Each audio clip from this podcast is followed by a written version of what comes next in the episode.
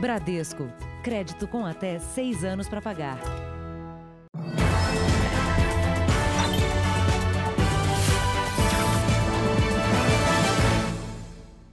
Olá, boa noite. Boa noite. Grandes distribuidoras de medicamentos estão envolvidas num suposto esquema de sonegação, fraudes fiscais e lavagem de dinheiro. Na casa de um dos investigados foi encontrado um armário cheio de dinheiro. Quatro gavetas lotadas com maços de notas de 100 reais. Já estão com elástico, a gente consegue colocar no saco.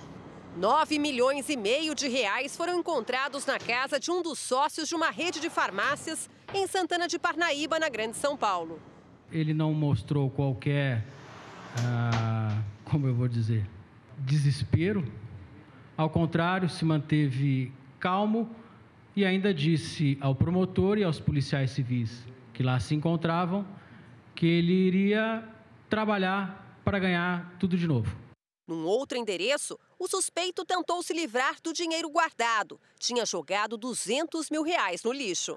A operação cumpriu 88 mandados de busca e apreensão em São Paulo, Goiás e Minas Gerais. Foi uma ação conjunta do Ministério Público Paulista com a Secretaria da Fazenda e a Receita Federal. A fraude acontecia assim: os fabricantes enviavam medicamentos de São Paulo para Goiás, onde a alíquota é menor. As empresas goianas eram de fachada. Os remédios voltavam para São Paulo, mas os impostos nunca eram pagos. É justamente o objetivo que, a, que essas empresas é, procuram, que a gente autue essas empresas que não vai ter patrimônio, não vamos encontrar os sócios, quando encontrarmos podem ser sócios laranjas e aí o pagamento nunca se consubstancia. O esquema de sonegação fiscal, segundo o Ministério Público, incluía distribuidoras de medicamentos, redes varejistas e uma Associação Nacional de Distribuidores. Foram investigadas 100 empresas que seriam de fachada, criadas para favorecer a fraude. Nos últimos seis anos, o grupo teria causado um prejuízo aos cofres públicos de 10 bilhões de reais. O déficit estimado para o próprio estado de São Paulo com a passagem aqui da crise do coronavírus para o ano que vem é de 10 bilhões de reais. Então, imagina-se que um orçamento do Estado que depende desse, desses valores para prestar os seus serviços públicos pode estar sendo lesado apenas por um único setor em tamanha proporção. A Associação Brasileira de Distribuição e Logística de Produtos Farmacêuticos afirmou que não comercializa, não estoca produtos e também não incentiva a prática ilícita dos seus membros. Veja agora outros destaques do dia. O governo procura alternativas para financiar o programa Renda Cidadã. Empresas já se recuperam da crise do coronavírus. Mulheres adiam tratamento contra câncer de mama por causa da pandemia. Meteoro brilhante cai no Rio Grande do Sul. E o calorão que atinge quase 80 cidades brasileiras.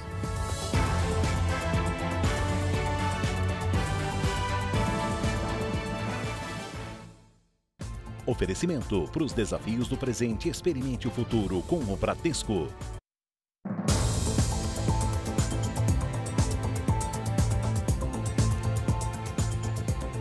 Traficantes de uma comunidade dominada pela maior facção criminosa do Rio desafiam autoridades. O Jornal da Record teve acesso com exclusividade a imagens de ostentação de armas e obstáculos contra a polícia.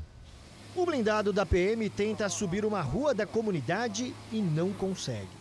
O vídeo foi gravado por traficantes que colocaram óleo na pista minutos antes. Nessas outras imagens, os criminosos, de fuzis, dançam num baile funk. Eles pertencem ao tráfico de drogas e já foram identificados pela polícia. São todos do Complexo do Lins, na zona norte do Rio. A região reúne 12 comunidades com mais de 15 mil moradores e é dominada pela maior facção criminosa do Rio. Nós estaremos sempre prontos para coibir qualquer tipo de criminalidade, inclusive essa do porte ilegal de arma, do tráfico de drogas, dos roubos. Nós estamos trabalhando. O complexo do Lins fica às margens da autoestrada Grajaú-Jacarepaguá, que liga as zonas norte e oeste do Rio de Janeiro.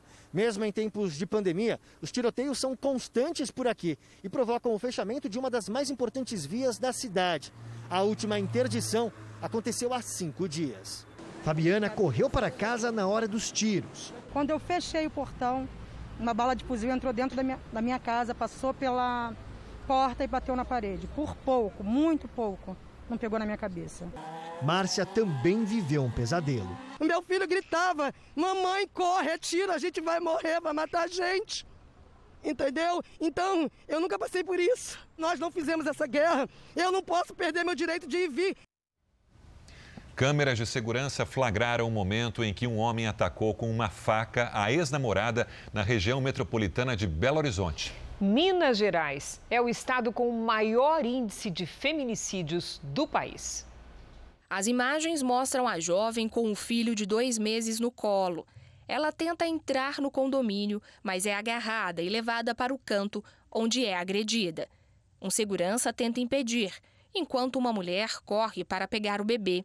O casal entra no condomínio, o homem tira uma faca da mochila, ataca a Tainá e sai andando tranquilamente com a mochila nas costas. A mulher que vai atrás dele é a mãe da vítima. Ele guardando a faca dentro da mochila e saindo numa boa. O relacionamento do casal terminou depois do nascimento da filha. No dia do ataque, o ex-namorado alegou que queria entregar presentes para a criança. A jovem teve dois ferimentos nas costas e um perto do pescoço. Ela foi encaminhada para o hospital de contagem e está fora de perigo. O ex-namorado segue foragido. Minas Gerais está no topo do ranking de agressões contra mulheres. O estado tem o maior número de feminicídios do país seguido pelos estados do Acre, Rio de Janeiro e São Paulo. A família de Tainá teme que, fora da prisão, o ex-namorado volte a ameaçá-la. Ela está aqui a mercê, né? Entra aqui quem quer, é um muro muito baixo, então a gente tem muito receio dele voltar atrás dela e tentar fazer alguma coisa mesmo com ela. A Justiça do Rio Grande do Sul realizou a primeira audiência do caso Rafael Mateus, de 11 anos, que teria sido morto pela própria mãe.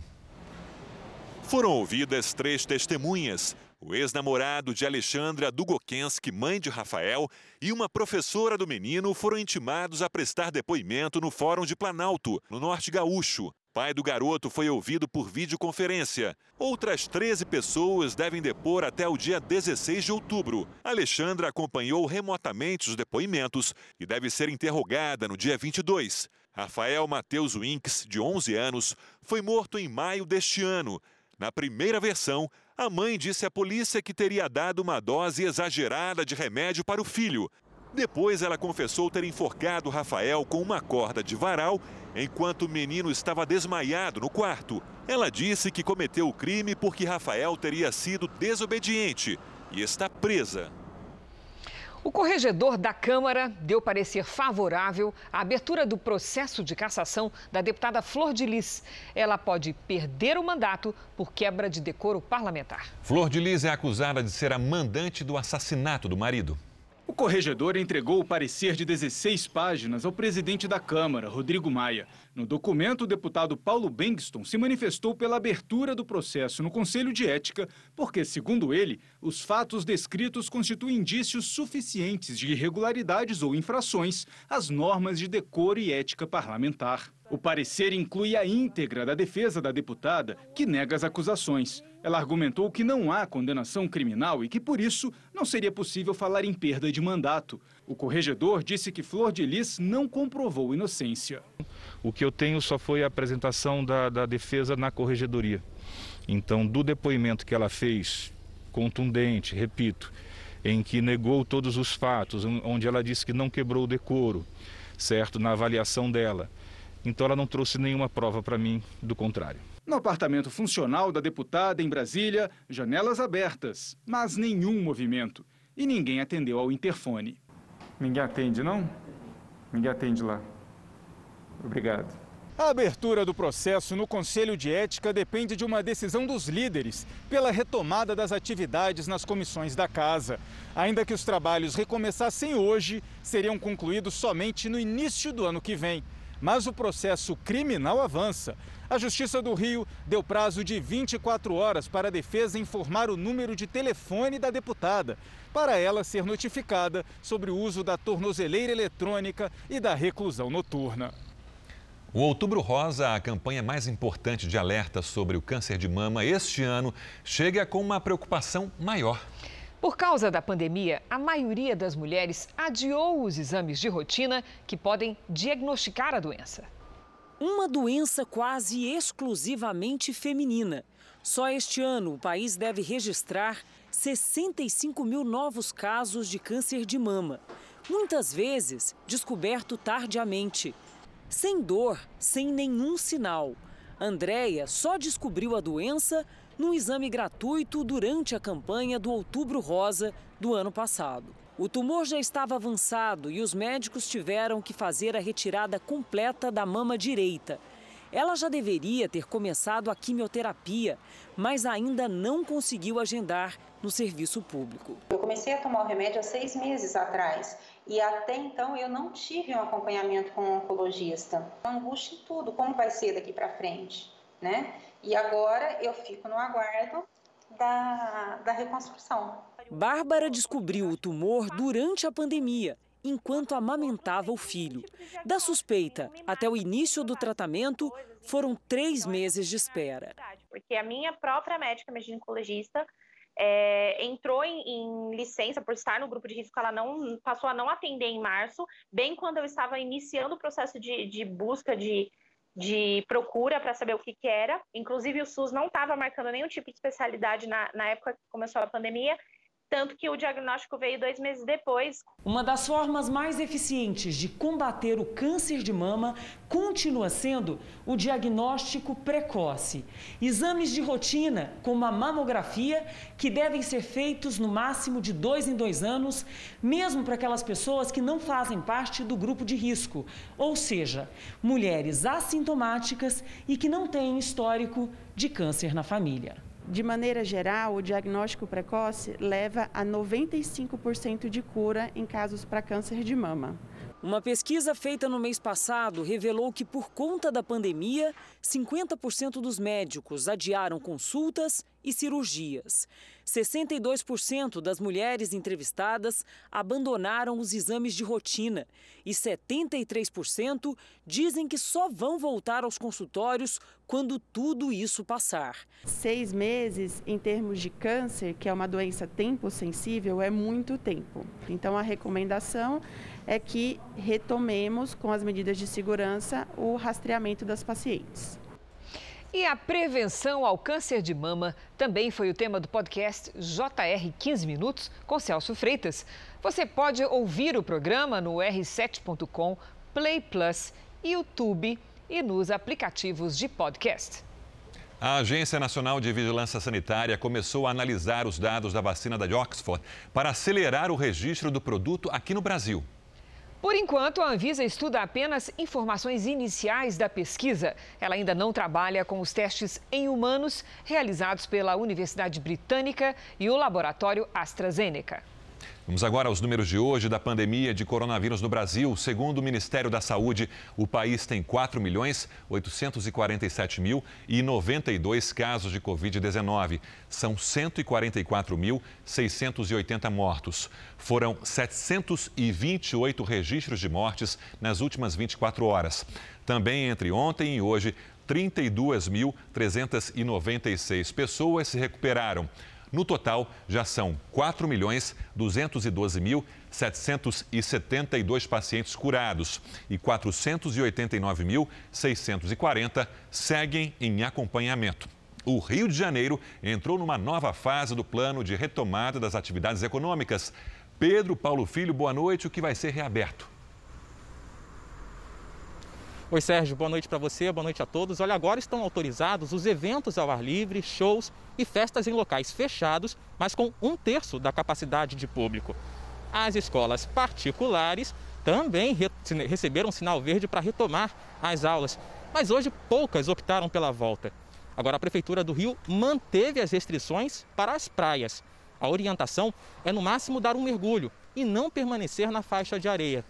Também foram liberados os circos e as feiras culturais, mas com lotação reduzida. Sérgio, Cris. Obrigado, Pedro Paulo. O índice de referência para os aluguéis subiu mais de 4% em setembro, puxado pelo dólar. Mesmo assim, para os especialistas, o momento é bom para renegociar o valor. No apartamento onde a mãe do Marcos mora, ele e as irmãs dividem o aluguel. Tava tranquilo, até a pandemia diminuir a renda deles e foi preciso conversar com o proprietário. A gente entrou em contato com a, com a imobiliária ali em meados de abril e pediu né, uma redução durante três meses no valor do aluguel. Essa redução ficou mais ou menos em 10% e um ano sem reajuste. Se pagar o aluguel já não anda fácil, pode ficar pior na hora do reajuste. O índice usado nos contratos, o IGPM, disparou. Em setembro, passou de 4% e a alta acumulada em 12 meses chegou a quase 18%. Muita gente até conhece o IGPM como o índice do aluguel, por ter se tornado referência para correção anual. Mas o objetivo dele nunca foi esse.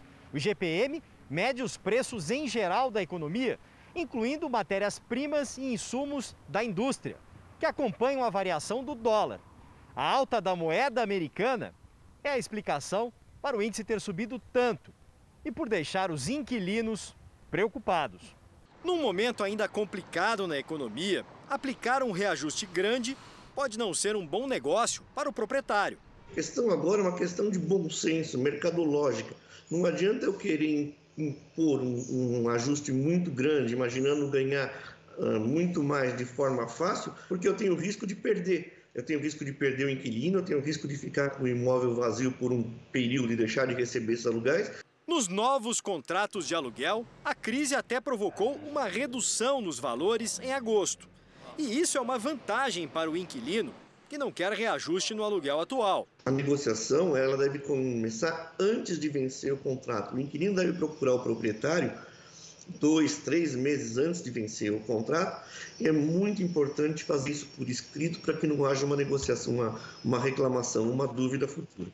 O acordo que o Marcos conseguiu foi bom para ele e para o proprietário. Ninguém precisa sair correndo, né, para procurar outro lugar e ele para procurar outro inquilino também, entendeu? E no nosso portal r7.com você vai aprender como negociar o valor do seu aluguel com apenas quatro dicas. Acesse lá a Embaixada da China informou que pode estar sendo vítima de uma fraude no caso dos pacotes de sementes enviados ao Brasil pelos Correios. As encomendas com as sementes misteriosas chegaram pelos Correios para brasileiros de oito estados. As embalagens trazem etiquetas com ideogramas chineses. Segundo a Embaixada da China, sementes são artigo de envio proibido ou restrito no país. Além disso, as etiquetas de endereçamento apresentam indícios de fraude, com erros no código de rastreamento. A embaixada disse que está à disposição para cooperar com a investigação. Amostras das sementes estão sendo analisadas e o Ministério da Agricultura apura o caso. As vítimas do maior tiroteio contra inocentes da história dos Estados Unidos em 2017 vão receber uma indenização de 800 milhões de dólares, equivalente a 4 bilhões e meio de reais. O dinheiro será pago por um hotel e uma seguradora a mais de 4 mil sobreviventes e parentes de vítimas. O massacre em Las Vegas deixou 58 mortos e 850 feridos. O ataque completa três anos hoje. O atirador, Stefan Paddock, abriu fogo do 32º andar do hotel e efetuou mais de mil disparos contra uma multidão que assistia a um festival de música. Paddock se matou quando a polícia se aproximava do quarto. O líder da oposição russa, Alexei Navalny, culpou o presidente Vladimir Putin por seu envenenamento. A declaração foi feita para uma revista alemã. Alexei disse ainda que não vai viver em exílio e prometeu voltar à Rússia. O governo russo nega qualquer envolvimento no caso. Alexei Navalny ficou internado em Berlim após passar mal durante um voo e recebeu alta em setembro. Veja agora os destaques do próximo Domingo Espetacular. Um mistério que já dura cinco anos. Esse homem é dono de uma fortuna avaliada em 130 milhões de reais. Mas ele simplesmente sumiu sem deixar pistas. E agora os herdeiros brigam pelo dinheiro. Cães treinados para farejar, sangue, um scanner que mapeia a cena do crime em apenas quatro minutos e a rotina e os desafios dos peritos na maior cidade do Brasil. A mulher que quer ser reconhecida filha de Calvi Peixoto. O que aconteceu com o patrimônio deixado pelo cantor? Você vai conhecer a Rebeca, uma ovelha que adora a praia e está sendo considerada a nova sensação de Ipanema. Às vésperas de completar 84 anos, Moacir Franco é o nosso convidado do Por Onde Anda. Como é que o cara me tira? Ele fala sobre a saída da TV, relembra histórias curiosas que marcaram a carreira de sucesso. Representante do Brasil. É no Domingo Espetacular. Logo depois da Hora do Faro, a gente espera você. Ainda nesta edição, o presidente Bolsonaro confirma que indicará desembargador Cássio Nunes para a vaga no Supremo. E também, meteoro gigante ilumina a noite do Rio Grande do Sul.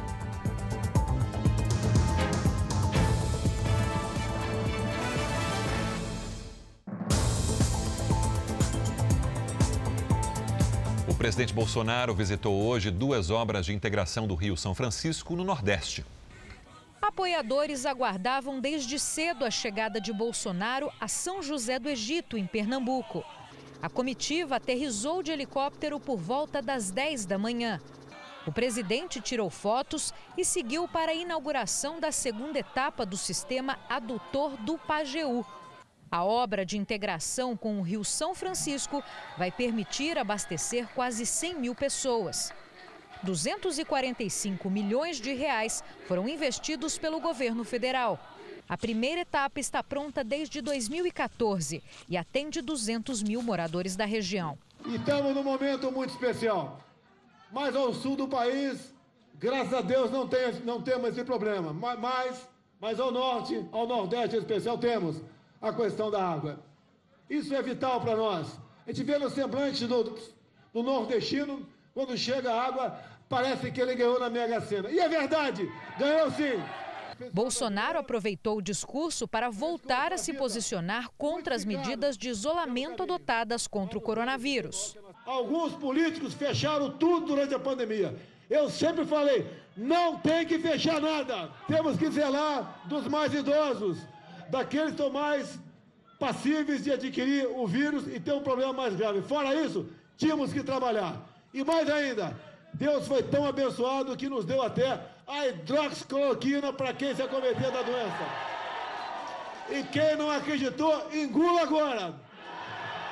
Eu não sou médico, mas sou ousado como, como cabra da peste nordestino. O presidente veio ao Nordeste no momento de popularidade em alta. Pesquisa Poder Data mostra que a aprovação ao governo subiu de 49% para 52%. Os que desaprovam eram 44% no levantamento anterior, agora são 42%. 6% não souberam ou não responderam. Na região Nordeste, a aprovação do governo é de 55%. 33% desaprovam, segundo o Poder Data, que ouviu 2.500 brasileiros em todo o país entre os dias 28 e 30 de setembro. A margem de erro da pesquisa é de dois pontos percentuais para mais ou para menos. O presidente Bolsonaro terminou a agenda de compromissos no sertão pernambucano aqui em Sertânia. O ramal do Agreste é parte do projeto de integração do Rio São Francisco. Essa etapa da obra deve ser concluída até o ano que vem. De acordo com o Ministério do Desenvolvimento Regional, 70% do projeto foi executado. A expectativa é de atender 68 cidades e mais de 2 milhões e 200 mil moradores do semiárido. Depois de vistoriar as obras, Bolsonaro voltou para Brasília. O presidente Bolsonaro acaba de confirmar a indicação do desembargador Cássio Nunes para a vaga de Celso de Mello no Supremo Tribunal Federal. Quem tem as informações é Alessandro Saturno, em Brasília. Boa noite, Alessandro. Olá, Cris. Boa noite para você, boa noite a todos. Olha, a indicação de Cássio Nunes será publicada no Diário Oficial de amanhã. Essa indicação ela foi confirmada pelo próprio presidente Jair Bolsonaro durante a live que ele faz toda quinta-feira, ou seja, ele confirmou agora há pouco. O desembargador ele faz parte do Tribunal Regional Federal da Primeira Região aqui em Brasília.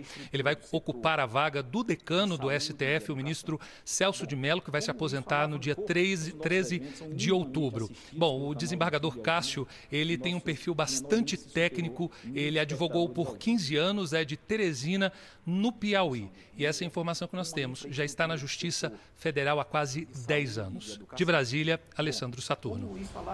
Obrigado, Alessandro. Vamos agora com a opinião do jornalista Augusto Nunes. Boa noite, Augusto. Boa noite, Cristina, Sérgio. Boa noite a você que nos acompanha. Foi um sucesso estrondoso o leilão para concessão de serviços de água e esgoto na região metropolitana de Maceió.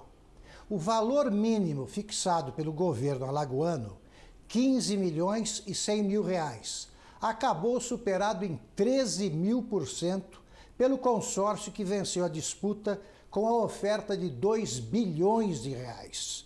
O grupo BRK Ambiental vai investir nos próximos oito anos outros 2 bilhões de reais na expansão da rede de saneamento básico. Os valores ofertados pelos sete consórcios que participaram da disputa confirmam o enorme interesse despertado na iniciativa privada pelas mudanças decorrentes do novo marco legal do saneamento. Hoje, 100 milhões de brasileiros não têm acesso à rede de coleta de esgoto e 35 milhões não recebem em casa água tratada.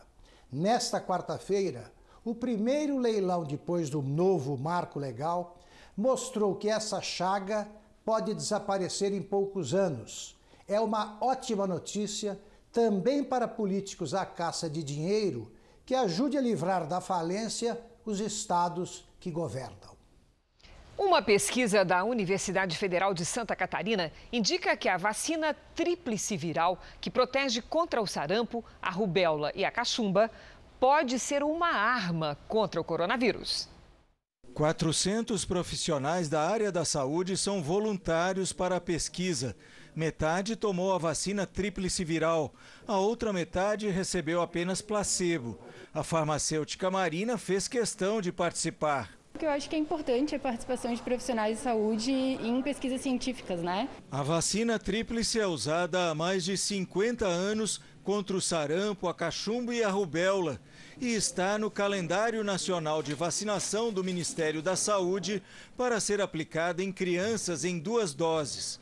Com base em diversos estudos, os pesquisadores afirmam que ela também é capaz de estimular uma reação imunológica contra outras infecções. Os resultados preliminares da pesquisa indicam que a vacina tríplice viral pode proporcionar uma proteção temporária e até pode ser usada enquanto não se descobre um imunizante eficaz contra o coronavírus. Entre os voluntários que testaram positivo para a Covid-19, 83% ficaram assintomáticos, indício de que a vacina pode ao menos diminuir a gravidade da doença. Como nós vamos estimular uma parte importante do nosso sistema de defesa, nós poderíamos estar diminuindo a quantidade de vírus que essa pessoa acaba se contaminando, que nós chamamos carga viral. Diminuindo essa quantidade de vírus, nós poderíamos diminuir também a progressão e a severidade da doença. O brasileiro gastou quase 80 mil horas aprendendo novas habilidades neste primeiro semestre. Muita gente aproveitou o tempo de isolamento social para investir em especializações em cursos online, um aumento de 300% em relação ao mesmo período do ano passado. Maria Luísa ficou com o tempo mais livre por causa do isolamento, mas ela decidiu não desperdiçá-lo e investir no crescimento profissional. Eu estou sempre fazendo algum curso online, eu estou sempre em busca desse, desse tipo de conhecimento. A Relações Públicas também aproveitou o fato de que a plataforma liberou os cursos de graça durante a pandemia. O que me chamou atenção foi o tema. Ele trabalha com as capacitações digamos, emocionais da pessoa. E ele foi disponibilizado gratuito e eu quis aproveitar essa oportunidade. E não foi só a Maria Luísa que investiu em cursos online. Um levantamento feito por uma rede social especializada em contatos profissionais mostrou que o brasileiro gastou 77 mil horas aprendendo novas habilidades em julho de 2020, um aumento de 301% em relação ao mesmo período do ano passado.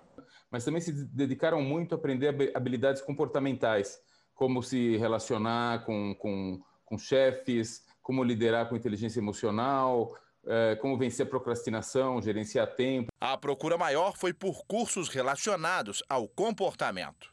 Além de saber as habilidades é, duras da profissão, elas saibam se relacionar com outras, elas saibam participar de reuniões e discutir de forma aberta e aceitar quando as ideias delas não são as vencedoras. A tendência, mesmo após o fim da pandemia, é que a procura por cursos online continue aumentando. A Maria Luísa fez uma lista dos que pretende fazer. Tem aí uns 20 cursos na lista. Tenho para terminar até o final do ano. A balança comercial brasileira registrou um superávit de mais de 6 bilhões de dólares, ou seja, mais de 34 bilhões de reais. Isso em todo o mês de setembro é o melhor resultado para o mês em 31 anos. Em 2020, o saldo positivo da balança comercial passa de 42 bilhões de dólares, mais de 239 bilhões de reais. O resultado reflete uma diminuição das importações por causa da pandemia, mas também uma alta nas exportações brasileiras de produtos agropecuários. A ministra Rosa Weber, do Supremo Tribunal Federal, pediu explicações ao ministro do Meio Ambiente sobre a derrubada de regras de proteção de restingas e manguezais. Vamos ao vivo a Brasília com Lívia Veiga. Lívia, boa noite. Boa noite, Sérgio. O ministro Ricardo Salles tem 48 horas para prestar esclarecimentos ao STF. O Conselho Nacional do Meio Ambiente, o CONAMA, que é presidido pelo ministro, derrubou nesta semana regras de proteção de áreas de manguezais e restingas no litoral brasileiro. O pedido de explicações do STF atende uma ação que pede a suspensão da decisão do CONAMA. A ministra também solicitou o posicionamento da Procuradoria-Geral da República e da Advocacia Geral da União. A autorização para a exploração de restingas e manguezais está suspensa desde terça-feira por decisão liminar da Justiça Federal do Rio de Janeiro. De Brasília, Lívia Veiga. Obrigado, Lívia. O governo estuda alternativas para financiar a criação do Renda Cidadã, o programa que deve substituir o Bolsa Família a partir do ano que vem. Seja Renda Brasil ou agora Renda Cidadão, o programa social que o governo pretende criar enfrenta um grande problema: falta de recursos. Se você quer colocar né, um programa social mais robusto que o existente, você só tem uma de duas linhas de ação. Ou você vai cortar gastos em outras áreas e transferir esses recursos para né, esse programa, ou então você vai sentar com o Congresso e propor algo diferente, é? uma outra manobra, é? que seja, por exemplo, fora do teto de gasto, com um imposto específico para isso e que seja aceito pela sociedade como um todo. Tá? Então não tem outra solução, ou então mantém o status quo.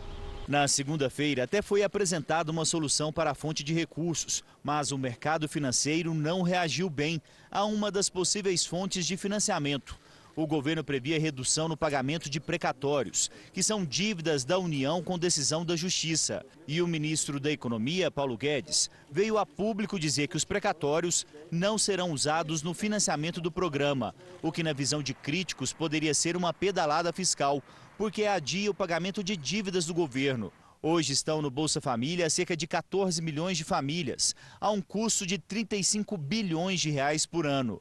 A ideia do governo é colocar no Renda Cidadã mais cerca de 10 milhões de famílias em situação de vulnerabilidade identificadas durante o pagamento do auxílio emergencial. Neste caso, são necessários mais 30 bilhões de reais. O valor do benefício deve ficar entre 200 e 300 reais. A proposta de criação do Renda Cidadã será apresentada pelo senador Márcio Bitar dentro da PEC emergencial, que prevê regras para redução das despesas públicas em momentos de crise financeira. Ao contrário do que a equipe econômica falou, O parlamentar insiste no uso de precatórios, pelo menos no ano que vem, para garantir a ampliação do programa social. A proposta é economizar 39 dos 55 bilhões de reais com precatórios que o governo tem para pagar. Outra ideia, só que desta vez do Ministério da Economia, é a redução permanente de despesas, incluindo os gastos com precatórios, que aumentaram muito nos últimos anos. Veja a seguir: policial morre depois de fazer lipoaspiração em São Paulo. E também vale tudo para enfrentar o calorão, até dormir no carro para aproveitar o ar-condicionado.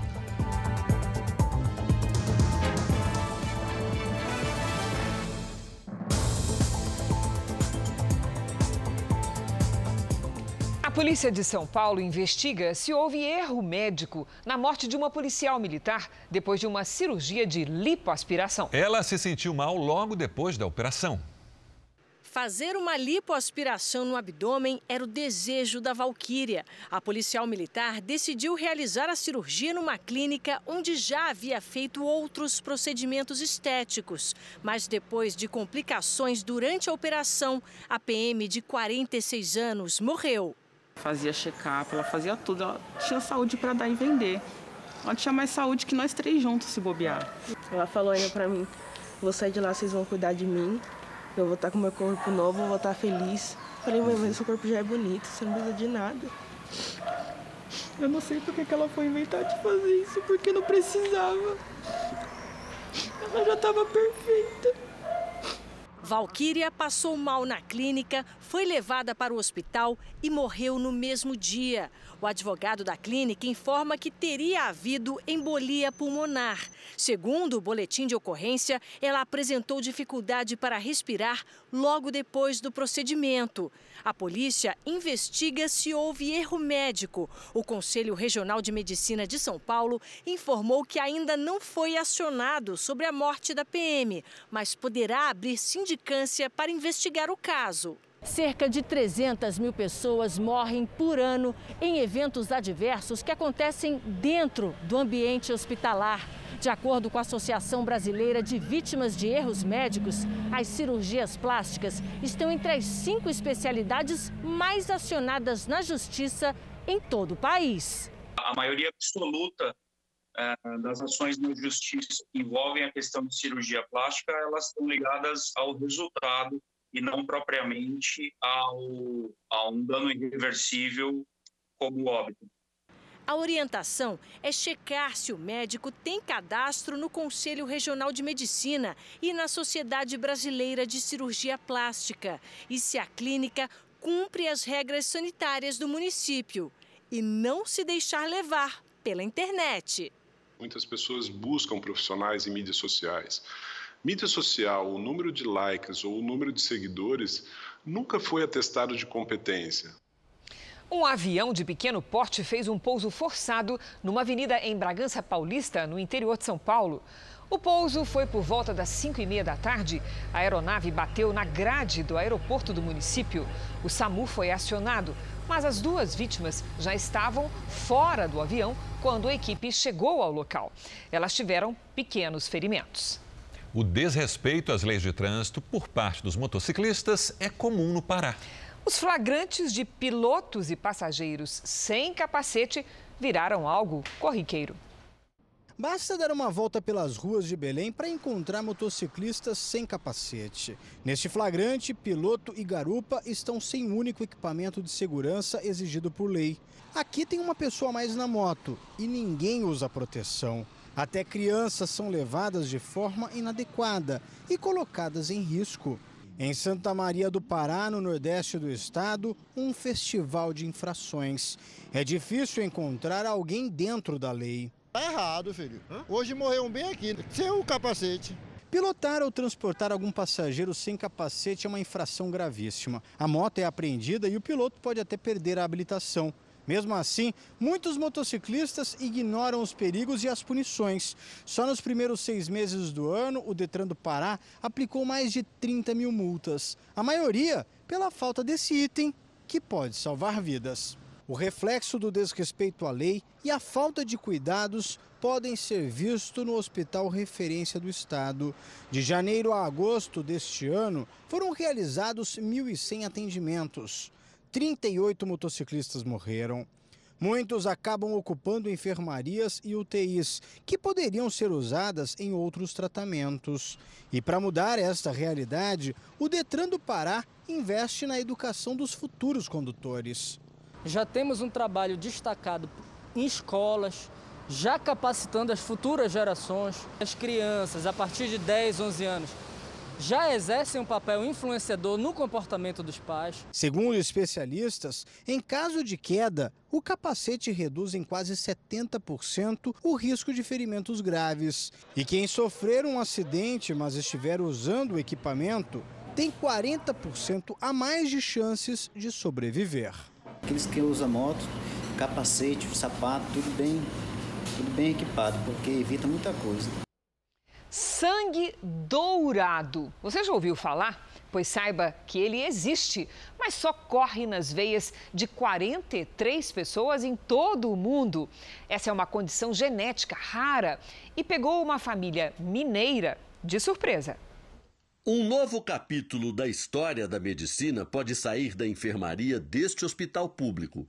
Internado há 21 dias para tratar uma infecção e anemia, seu Antônio Vieira, 89 anos, vive na roça e não é lá muito de se preocupar com a saúde. Já fez exame de sangue alguma vez, pai? O destemido seu Antônio encarou a agulha pela primeira vez e quando veio o resultado do exame, até o médico custou a acreditar. Seu Antônio tem o chamado sangue dourado.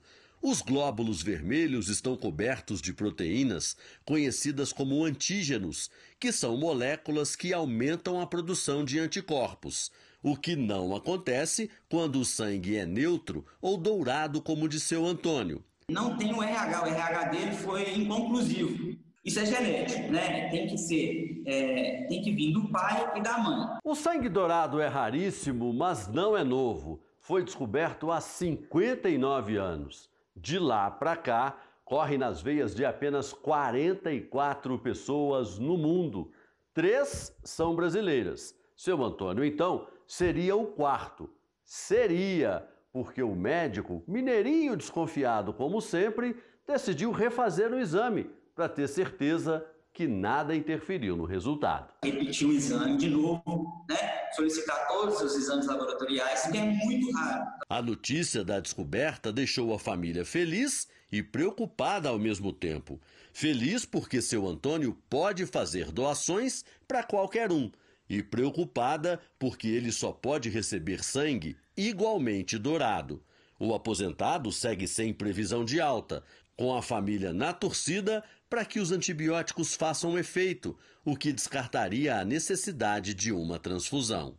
Falaram que o sangue do meu pai é dourado, né? É sangue muito raro, o melhor raríssimo, mas o que acontece? Imagina você com, com o pai, uma mãe ou irmã precisando de receber sangue urgentemente, caso de vida ou morte, e não ter o sangue para a pessoa, não é mesmo? Torcendo pela sua recuperação, seu Antônio. Seu Antônio é especial. Só no primeiro semestre deste ano, quase 19 mil idosos precisaram ser atendidos nos ambulatórios por causa de quedas. Então aponte a câmera do celular para o nosso QR Code e veja sete dicas de como evitar esse tipo de acidente. Já faz quatro meses que Dona Tânia torceu o tornozelo dentro de casa e ainda sente dores no corpo. É mais a, a coluna, eu já tinha problema na coluna, né? Devido também queda.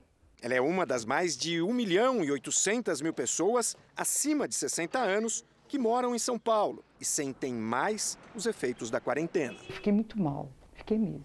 Triste? Ah, triste, ficou, ficou aquela incerteza, né? Como está para todos nós, né? O risco sim aumentado porque eles, eles têm uma exposição ao sol menor, o que pode gerar uma piora da osteoporose, é, tem uma exposição ao sol menor, o que pode gerar também um certo desconforto, um desequilíbrio no dia a dia deles, um desequilíbrio no dia à noite. O tombo da dona Tânia foi na sala. Ela escorregou num tapete que ficava ali ao lado do sofá. Depois disso, fez o que, segundo os especialistas da área, já deveria ter feito há mais tempo. Eliminou todos os tapetes do apartamento. As quedas são responsáveis por 60% das entradas de idosos em prontos socorros no Brasil. Só no primeiro semestre deste ano, foram registrados mais de 12 mil procedimentos hospitalares e quase 19 mil ambulatoriais, em decorrência de acidentes domésticos com pessoas com mais de 60 anos. Algumas adequações bem fáceis podem deixar o ambiente doméstico menos perigoso. Boa iluminação na casa toda e interruptores em locais de fácil acesso. Nada de móveis em áreas de passagem. No banheiro, barras de apoio perto do vaso e do chuveiro, piso e tapete antiderrapantes. A cama deve ter a altura adequada. Quando é muito alta ou muito baixa, aumenta o risco de queda na hora de se deitar ou levantar. E se não for possível evitar as escadas, elas precisam ter corrimão. O Brasil tem 28 milhões de idosos, que representam 13% da população. Mas esse percentual vai dobrar nas próximas décadas. E se não houver uma mudança nos ambientes domésticos, o número de acidentes tende a seguir esse crescimento. Quando precisar fazer algum esforço maior, solicite ajuda, é importante, porque o risco agora de ir ao hospital por conta da fratura é algo bem grave para o dia a dia. Um meteoro luminoso chamou a atenção nesta madrugada no céu do Rio Grande do Sul. Apesar do clarão, Sérgio, e da explosão, o fenômeno só provocou beleza. O céu de Caxias do Sul, na Serra Gaúcha, ficou iluminado. As imagens captadas por um observatório espacial mostram o exato momento em que o meteoro entra na atmosfera e desaparece menos de 10 segundos depois ele ingressou na nossa atmosfera a uma altitude de 100 km né, de altitude, ok? E não foi possível determinar ainda é, a altitude final. Possivelmente houve uma queda em solo. Segundo especialistas, este tipo de meteoro é extremamente luminoso e brilha mais intensamente que a lua cheia. Por isso, pode ser observado em diversas cidades gaúchas. Este ano foram registrados mais de 11 mil meteoros no Rio Grande do Sul, mas o desta madrugada foi o maior de todos. Os meteoros são pedaços de rochas soltas no espaço que podem ser atraídas pela gravidade da Terra. O atrito com a atmosfera produz o rastro luminoso. O tamanho exato e a velocidade deste meteoro ainda serão analisados. Esse meteoro da noite passada, ele possivelmente foi causado pela entrada de um objeto, talvez com tamanho da ordem de um metro ou até um pouco maior. Especialistas acreditam que alguns pedaços possam ter resistido à entrada na atmosfera e deixado fragmentos no solo. A onda de calor dificulta o combate às chamas no Pantanal. Em setembro, foram 8 mil focos de incêndio registrados em Mato Grosso e Mato Grosso do Sul. Este helicóptero que veio de Minas Gerais chegou hoje a Corumbá e fez o primeiro sobrevoo para jogar água nos focos de incêndio e levar brigadistas a áreas de difícil acesso. A Serra do Amolar continua a área mais afetada pelo fogo no estado.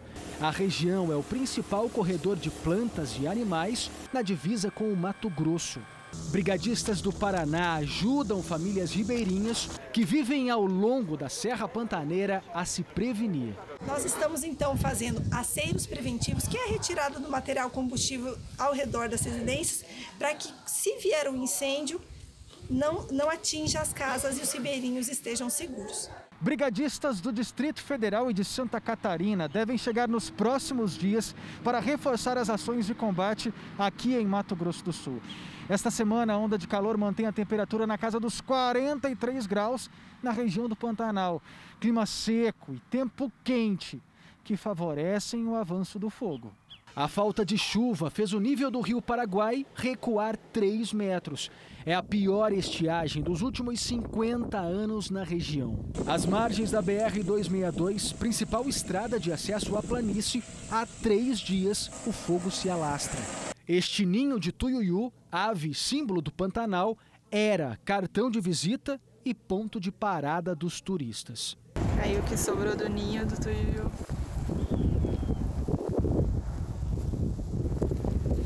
Só em setembro foram mais de 8.100 focos de incêndio no Pantanal. No estado vizinho, em Mato Grosso, aeronaves da Marinha ajudam numa outra missão importante. Lançam comida para os animais não morrerem de fome. São quase meia tonelada de frutas, verduras e legumes. E o calorão vem atingindo várias cidades brasileiras. Na capital paulista, os termômetros marcaram 37,1 graus. Foi o segundo dia seguido em que a temperatura se aproximou do recorde histórico. Pedro dormiu dentro do carro para aproveitar o conforto do ar-condicionado. Foi a solução que eu achei para poder tentar descansar um pouco. Ventilador e climatizador não puderam ser ligados. Um defeito na rede de distribuição interrompeu o fornecimento de energia por quase 20 horas. O estado de São Paulo tem registrado recordes de altas temperaturas. Aqui no interior, em algumas cidades, as máximas têm ultrapassado os 41 graus nos últimos dias. E essa onda de calor vai continuar. Em Ribeirão Preto, os termômetros marcaram hoje 40 graus. Água gelada, olha a água mineral gelada, Ribeirão 40 graus. Bauru e São José do Rio Preto também registraram as temperaturas mais altas do ano até agora, 41 graus. Você vai deitar na cama, a cama tá pegando fogo. A noite inteira. Tem que ficar acordando toda hora. Água de coco refresca. Muito. Refresca bastante. Na capital paulista, muita gente não aguentou. Deu uma fugidinha do trânsito para encarar manobras na água.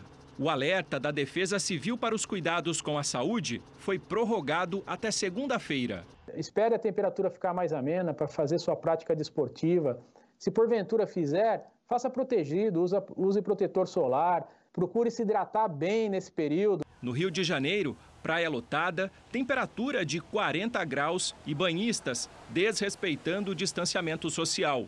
Tempo quente também em Goiânia, que teve máxima de 39 graus. Nos próximos dias, deve fazer ainda mais calor.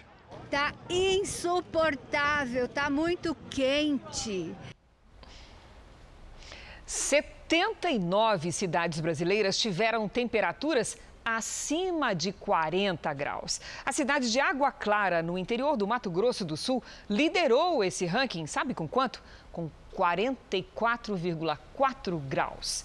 Vamos saber com Lidiane Sayuri quando é que isso vai mudar, Lid? Boa noite. Boa noite, Cris. No Sudeste, a partir de amanhã. Agora no Centro-Oeste, demora um pouco mais, viu? Boa noite para todo mundo que nos acompanha. Nesta sexta-feira, uma frente fria avança para o estado de São Paulo e muda a direção dos ventos no fim do dia, o que dá um alívio no calorão. E no interior do país, essa frente fria muda algo? Por enquanto não, porque ela passa bem longe da região. Inclusive na região central ainda temos aquela circulação de ventos no alto da atmosfera que impede a formação de nuvens. Nesta sexta, tempo firme do Paraná até o Nordeste e umidade abaixo dos 12%, estado de emergência. Nesta situação, a Defesa Civil pode recomendar a interrupção de atividades ao ar livre entre as 10 da manhã e as 4 da tarde. Isso inclui coleta de lixo e também entrega de correspondência. Já no sul, o alerta para temporais com transtornos continua no estado gaúcho e em Santa Catarina. De Rondônia até oeste do Pará e também no litoral nordestino, aquela chuva rápida.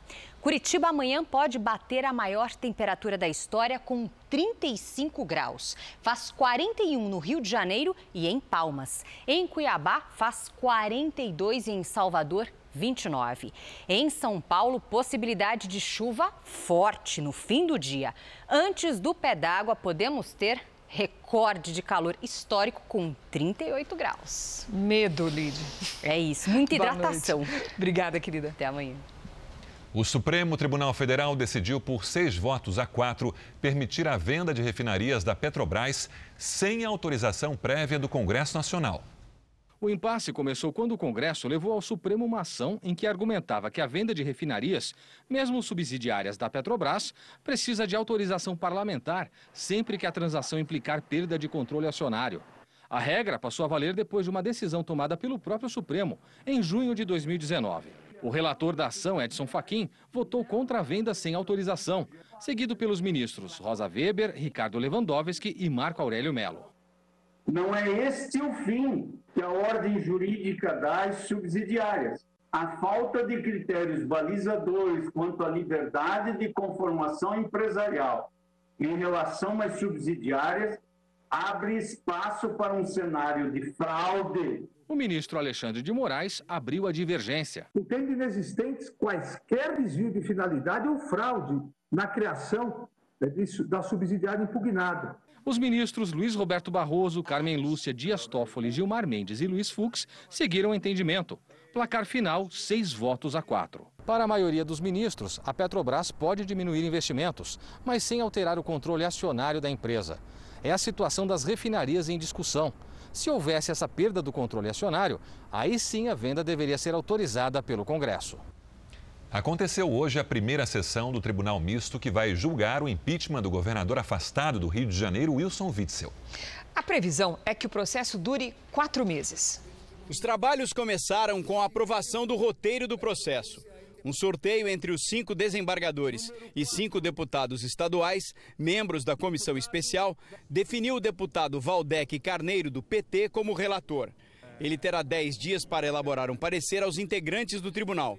Se o texto for aprovado, o processo continua até o dia do julgamento. Seguindo cronologicamente todos os prazos fixados, eu acredito que em janeiro nós vamos ter uma solução para o processo. É a primeira vez no estado do Rio de Janeiro que um governador passa por um processo de impeachment. Nos próximos 120 dias, pareceres e argumentos da defesa serão analisados por essa comissão. O governador afastado só será condenado se receber sete dos dez votos do Tribunal Misto. Além da perda do cargo, deputados e desembargadores irão definir quanto tempo Wilson Witzel ficará inelegível. O prazo máximo é de cinco anos. O governador afastado havia confirmado a participação, mas não compareceu. O que a população fluminense espera é que a gente saia desse ciclo não é? e possa inaugurar uma, um ciclo outro, um ciclo, digamos, virtuoso para o Estado. Que ou a gente consegue fazer isso, ou o Rio de Janeiro vai sucumbir à, à violência, ao desencanto, à desesperança. Wilson Witzel disse que não vai se pronunciar. E a Justiça do Rio Grande do Sul suspendeu a decisão que havia anulado a abertura do processo de impeachment do prefeito de Porto Alegre, Nelson Marquesan Júnior. Paloma Poeta, boa noite. Quais são os próximos passos?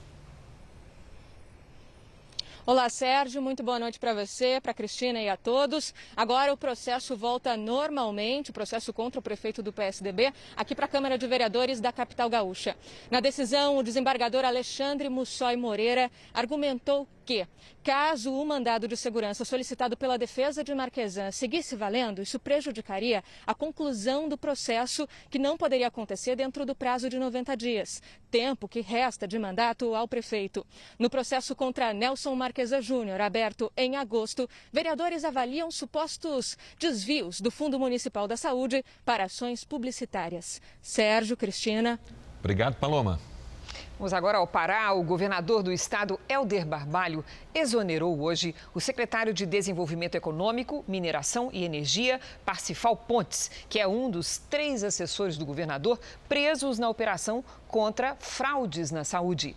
Parcifal Pontes é apontado pela Polícia Federal como dos, um dos principais responsáveis por estruturar e operacionalizar dentro do governo o suposto esquema de fraudes em licitações. Na casa de Parcifal foi apreendida uma máquina de contar cédulas e dinheiro em espécie. A defesa do ex-secretário não foi localizada.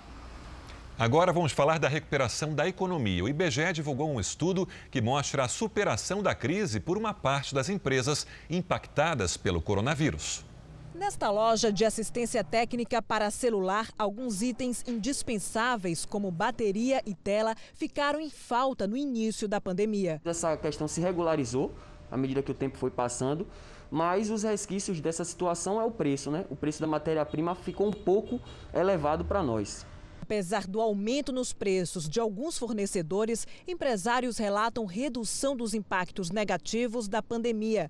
Dos 3,4 milhões de empresas em funcionamento no país, 37,9% informaram que tiveram efeito pequeno ou inexistente nas suas atividades na segunda quinzena de agosto. Esse é um dos resultados da pesquisa Pulso Empresa do IBGE, que acompanhou os impactos da Covid-19. Em junho, 70% das empresas disseram que sentiram os efeitos negativos da pandemia.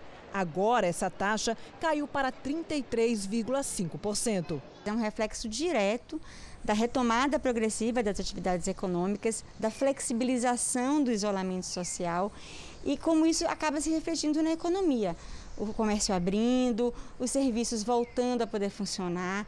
Apesar do cenário de recuperação, o fornecimento de materiais básicos ainda é a principal dificuldade enfrentada pelas empresas. O segundo maior obstáculo é a realização de pagamentos. E, por último, a diminuição nas vendas para 32,9% das empresas. Após seis meses fechado, o monumento a George Washington foi reaberto na capital dos Estados Unidos. A partir de hoje, o obelisco poderá ser visitado com medidas de segurança contra o coronavírus.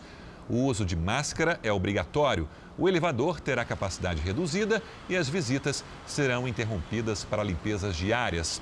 O monumento foi construído em homenagem a Washington, o primeiro presidente americano, e é a construção mais alta da cidade, que também tem o nome do político.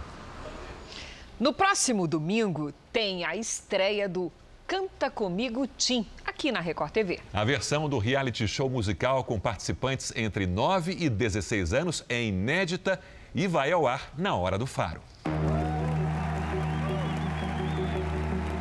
Crianças e adolescentes de todo o país vão encarar eles, os 100 jurados. Rodrigo Faro, Ticiane Pinheiro e diretores se seguraram para não dar spoiler. Vocês não fazem ideia. Eles apresentaram o programa junto comigo. Eles riram, eles choraram, eles se emocionaram, é. jogaram sapato uns dos outros. Eu não posso dar muito spoiler. Nossa, gente, que legal! A live do Canta Comigo Tim foi hoje à tarde nas plataformas digitais da Record. Em vez de eu nascer chorando, nascer cantando. Impressionante o material humano que a gente tem no palco. O talento dessas crianças é muito mais do que uma competição. Primeiro sendo nosso Canta Comigo Tim! O cenário você já conhece, o formato também. 88 candidatos vão disputar os votos de 100 jurados que ficam nesse paredão iluminado e animado. Só que esses participantes são calouros mesmo, de tudo. Gente pequena que está começando agora, mas que já tem voz e potencial para uma vida inteira.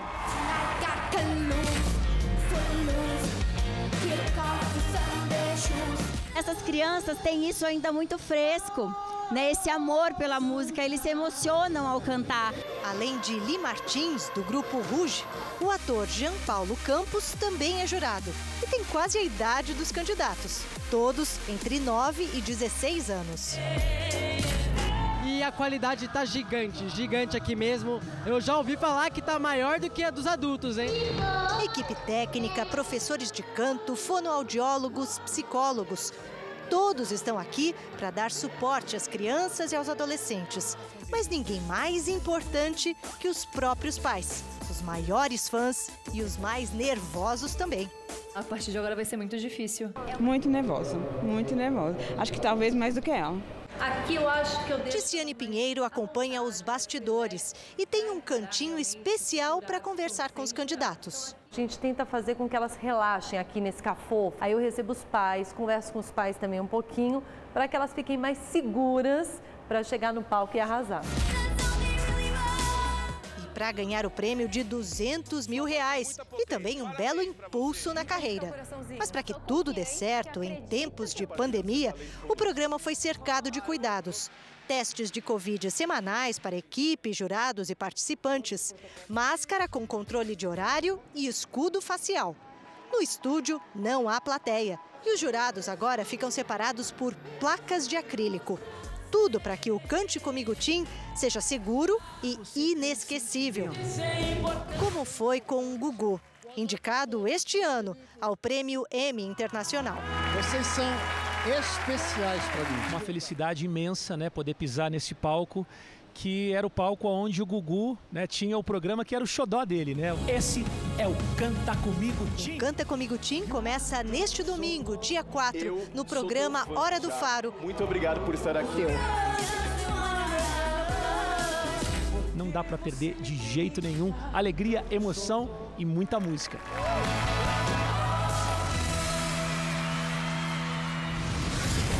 O Jornal da Record termina aqui. A edição de hoje na íntegra e também a nossa versão em podcast estão no Play Plus e em todas as nossas plataformas digitais. E à meia-noite e meia, você já sabe, tem mais Jornal da Record. Fique agora com a novela Amor Sem Igual. A gente se vê amanhã. Até lá. Boa noite e até amanhã.